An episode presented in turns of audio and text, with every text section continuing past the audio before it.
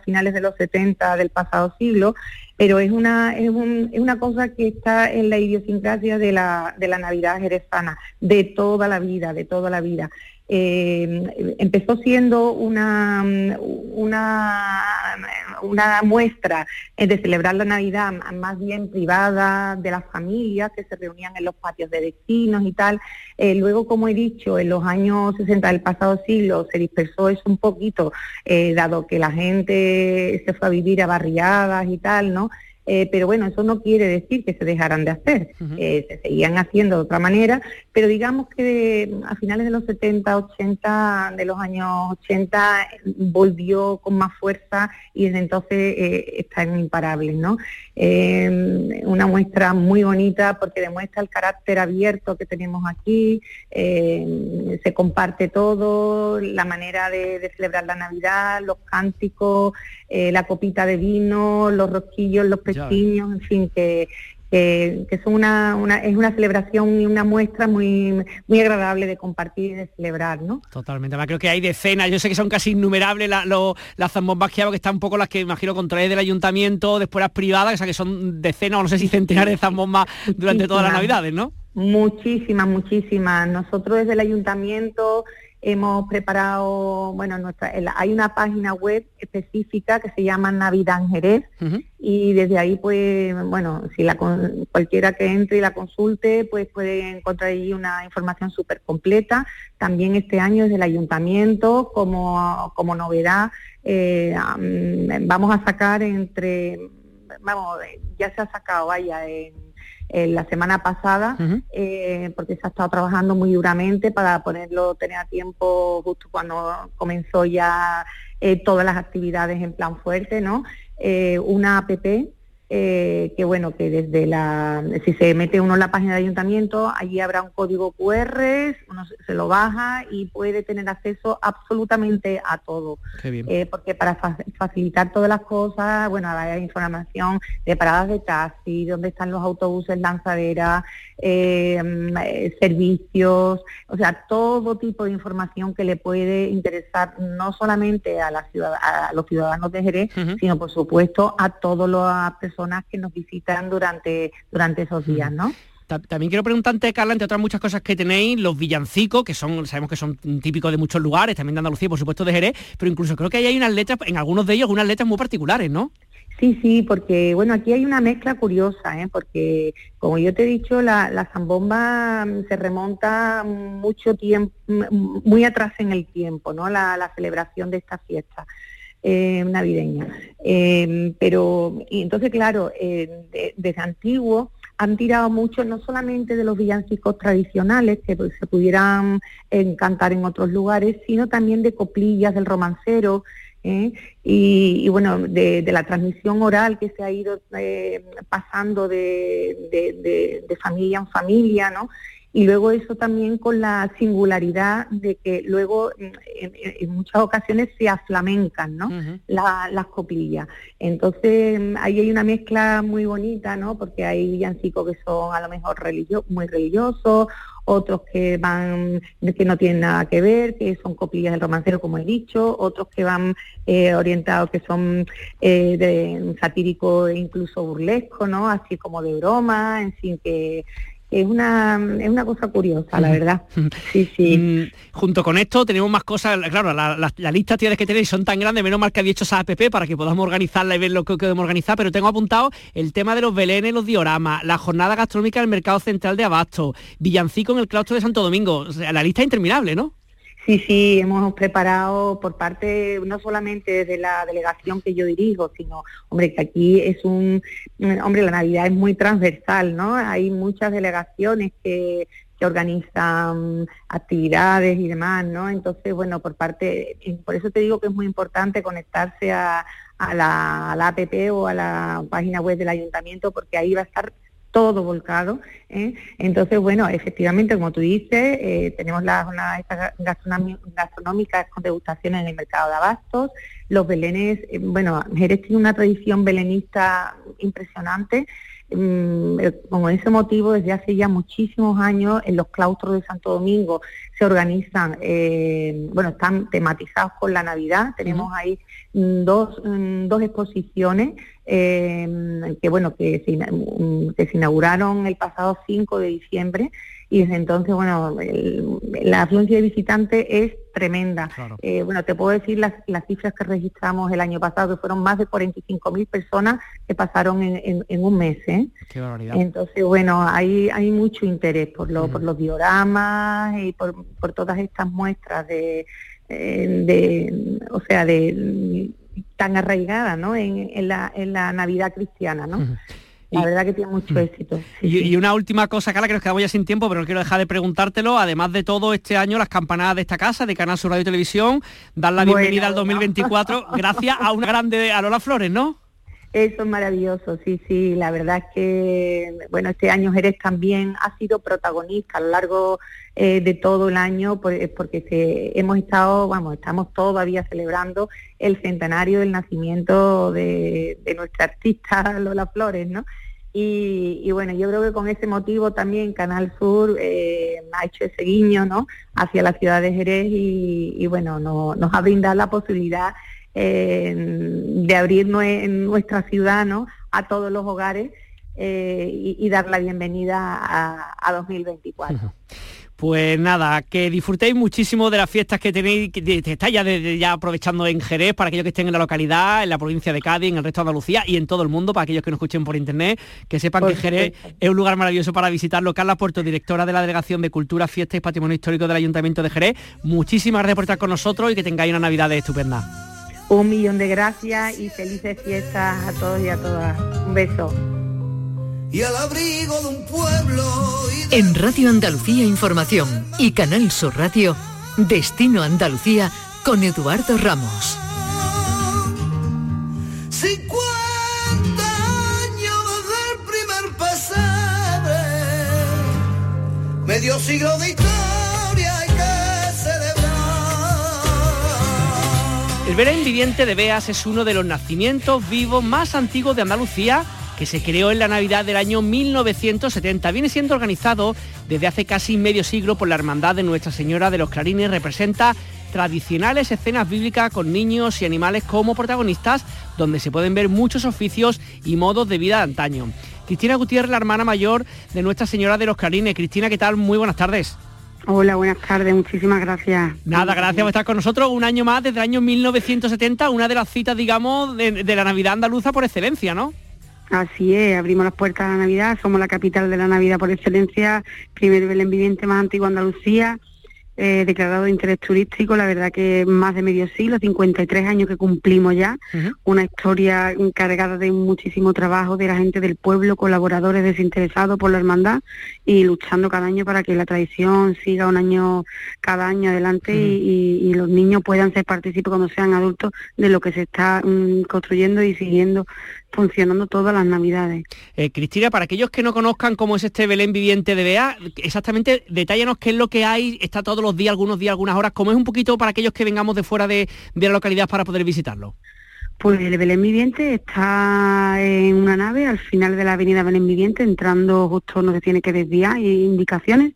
Allí en una nave a, cerrada, vamos, si, si llueve y el tiempo no acompaña, da igual porque se, también se puede visitar está a techo cubierto y allí se albergan más de 30 escenas bíblicas y costumbristas, en las cuales los niños este año vuelven como protagonistas, que aprovecho también para decirlo, y es un recorrido en el que, en el, que el visitante puede mm, dejarse llevar por los olores, los sonidos, eh, todas las escenas que albergan cosas antiguas que la gente presta de las labores que se hacían antiguamente. Es un recorrido a lo largo de 30 escenas que, que, vive desde la huida la buñolera, la matanza, la lavandera, el portal que este año se ve en la novedad más principal que tenemos, que se ve desde, está hecho desde cero, desde todo la, el centro en la altura, y, y, puede visitarlo todos los fines de semana, de tres y media a siete y media, sábados y domingos,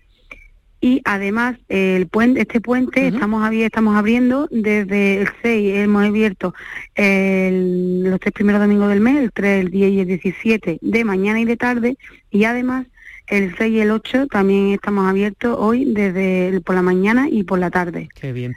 Eh, eh, Cristina, imagino que un trabajo como este, primero, que, se, que será de, meses, ¿no? Quiero pensar, para poder hacerlo, y también el nivel de, digamos, de mm, involucración por parte de la gente del pueblo tiene que ser enorme, ¿no?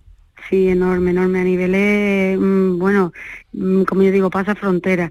Esto es la hermandad, todo el que colabora, colabora altruistamente, inglés, carpintero, fontanero, electricista, el que sabe pintar, el que sabe hacer manualidades, todo volcado con la hermandad de Nuestra Señora de los Clarines, la patrona.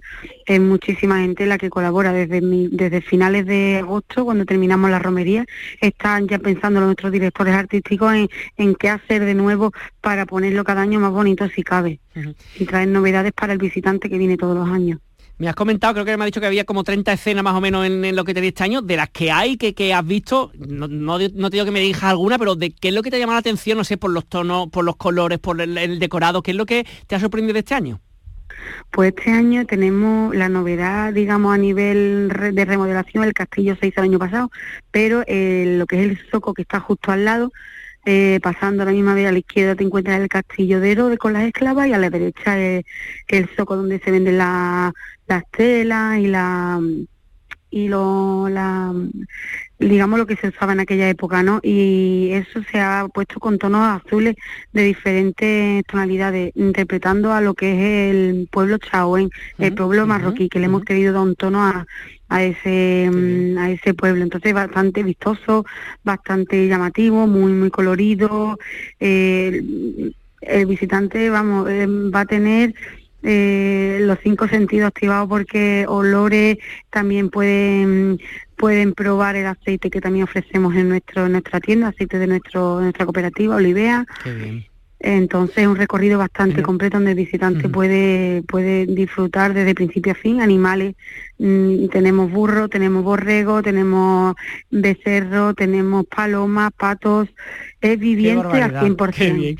Oye, Cristina, hay una última cosa. Estoy viendo también que, claro, este Belén de Viviente de Bea representa la principal atracción turística del pueblo y creo que desde el ayuntamiento, además de la visita, ha, programado otro tipo de cosas como, no sé, pues rutas de senderismo, estaciones musicales, mercadillo, iluminación con velas, o sea, un montón de cosas para que la gente no solamente vea lo vuestro, que es fundamental, sino muchas más cosas en la localidad, ¿no?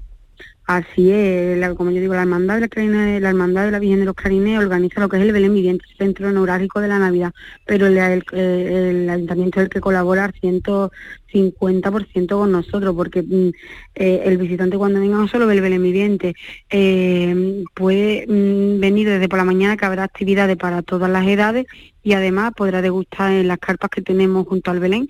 Las hermandades de penitencia y de gloria del pueblo ofrecen café y dulce y buñuelo a, los visitantes.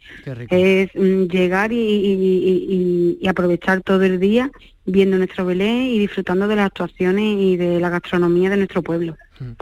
Pues nada, para aquellos que estén interesados, lo que está reconocido como una de las siete maravillas de la provincia de, Huelva, este Belén viviente de Beas, que sin duda hay que visitar y entender otra forma de ver la Navidad y también de, vivirla. Cristina Gutiérrez, hermana mayor de Nuestra Señora de los Clarines, muchísimas gracias por estar con nosotros y que disfrutéis muchísimo estos, estos días en la localidad. Gracias, muchísimas gracias. Y por último decir que toda la información la pueden tener en la página web del Belén Viviente y al número que allí aparece. Está toda la información donde comer, eh, los horarios de apertura y todo. Y cualquier duda al teléfono o al correo electrónico del Belén Viviente que allí aparece.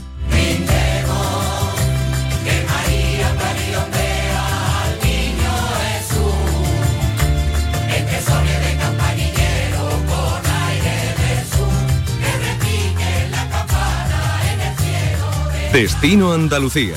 Un viaje semanal en Canal Sur Radio.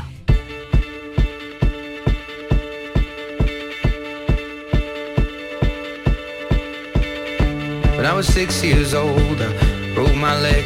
Si está buscando destinos para su próxima escapada, vamos a ofrecer una que seguro no le va a dejar pues algo más que cosas positivas. La red de castillos y palacios de España nos propone distintos lugares, por ejemplo Cuenca, Valencia, Huesca y muchos lugares en nuestra comunidad autónoma, en Andalucía, como Córdoba, como Almería, como Sevilla, prácticamente Málaga, Cádiz, como toda, toda la provincia, para poder conocer lugares únicos y descubrir grandes joyas arquitectónicas, además de planes increíbles. Saludamos a esta hora a Javier Fitzjames, que es el presidente de la red de castillos y palacios de España. Javier, ¿qué tal? Buenas tardes.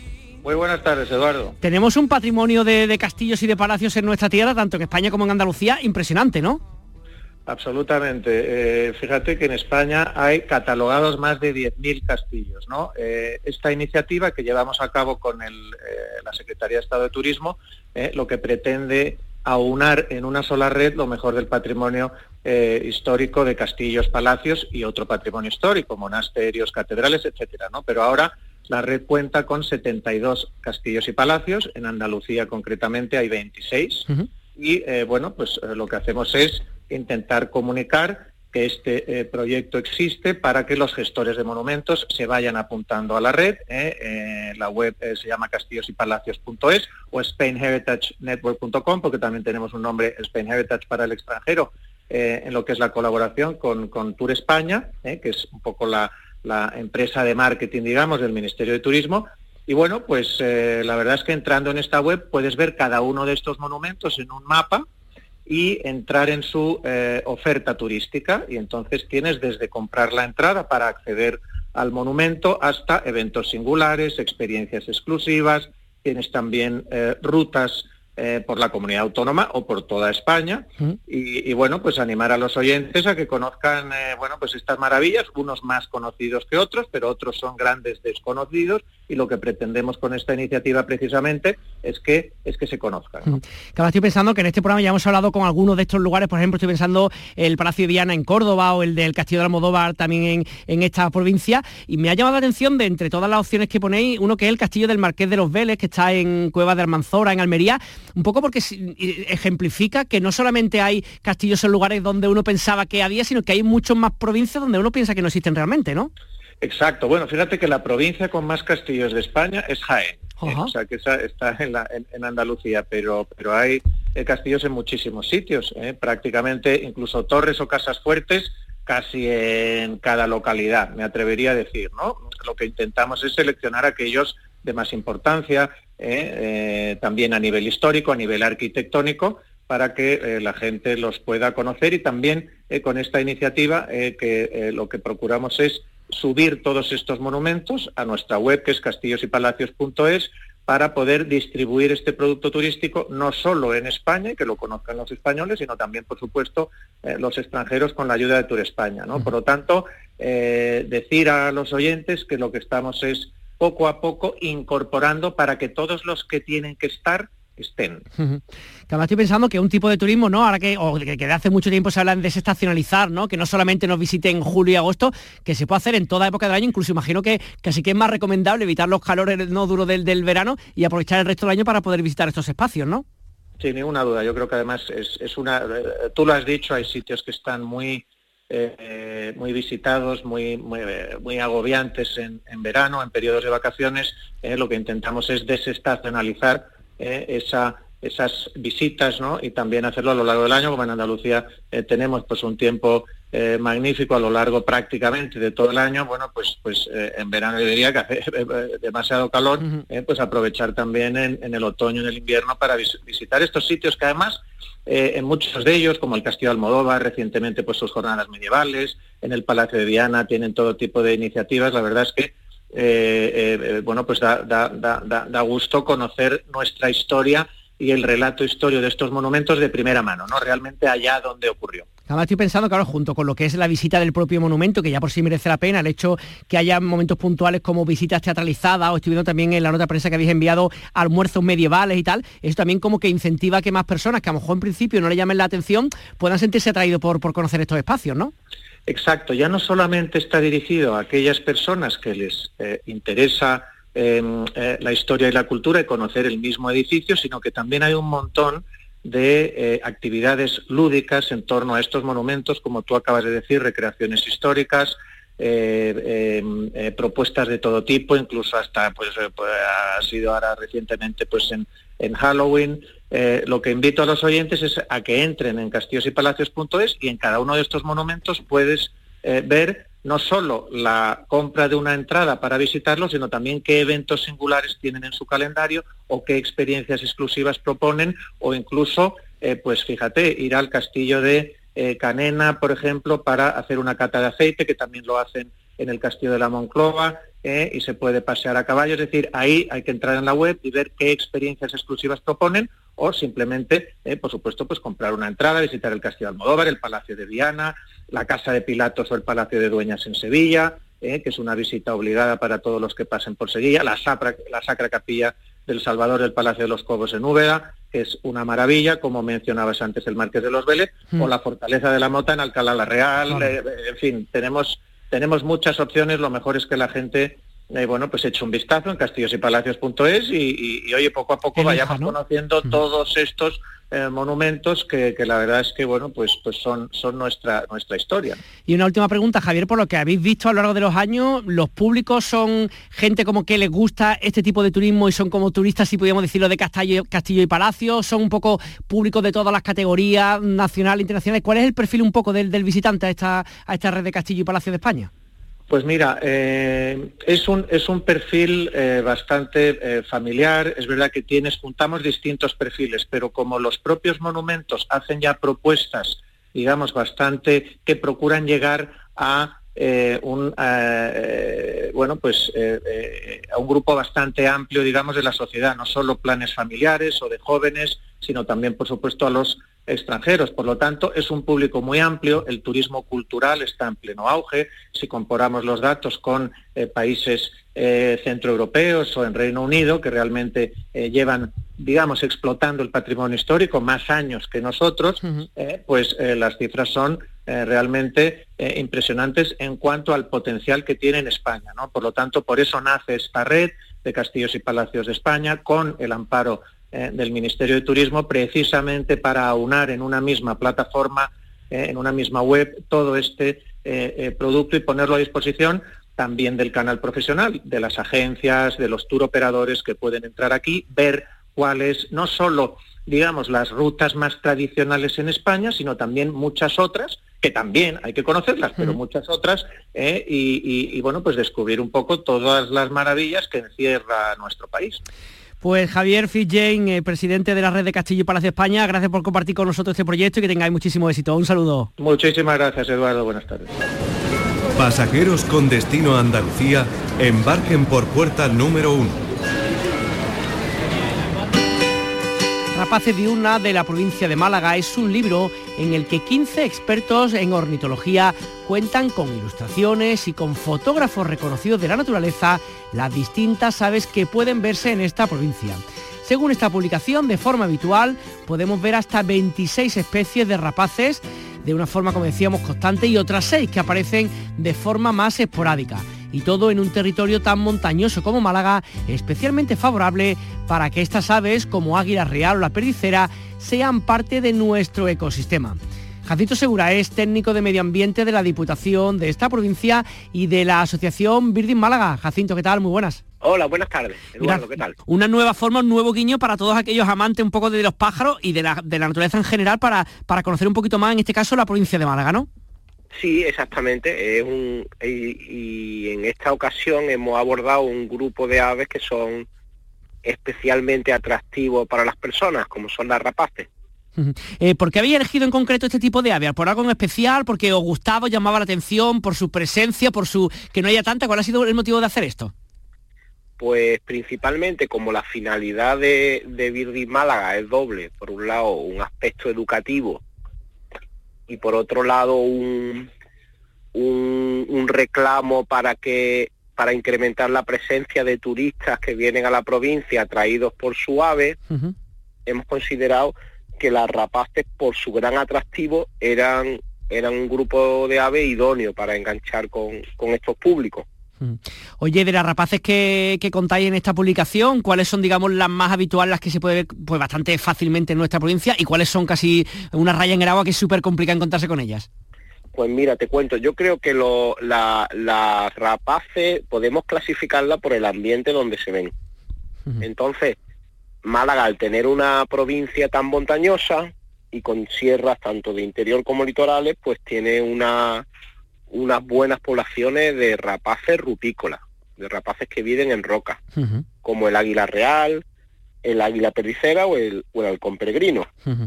Eso en las zonas de montaña. Luego en las zonas forestales, pues tenemos las aves que, que crían en los árboles y, o bien cazan entre, entre las ramas o se salen a la zona abierta a cazar, como pueden ser los gavilanes, los azores, el águila culebrera, el águila calzada.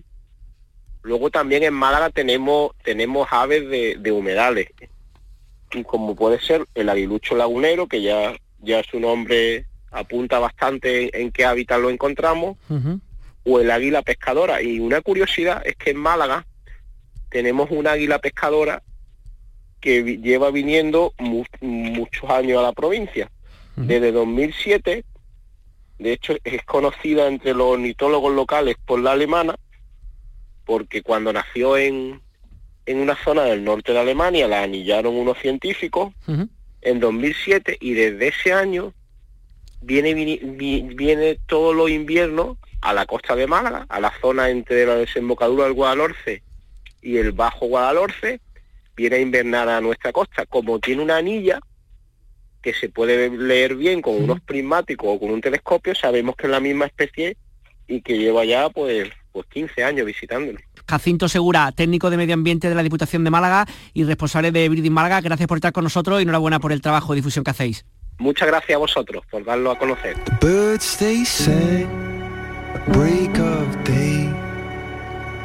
Gracias una semana más por acompañarnos en el programa de turismo que semanalmente hacemos en Canal Sur Radio y en Radio Andalucía Información.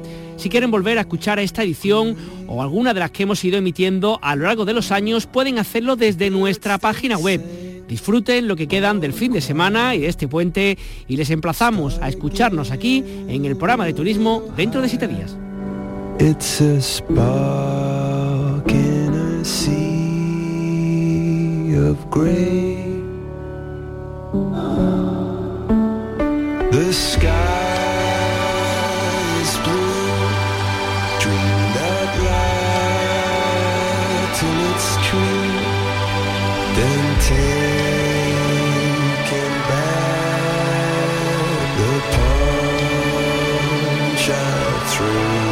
Me queda desearles un buen fin de semana. El lunes, ya saben, a las 4 estamos aquí para contarles la vida.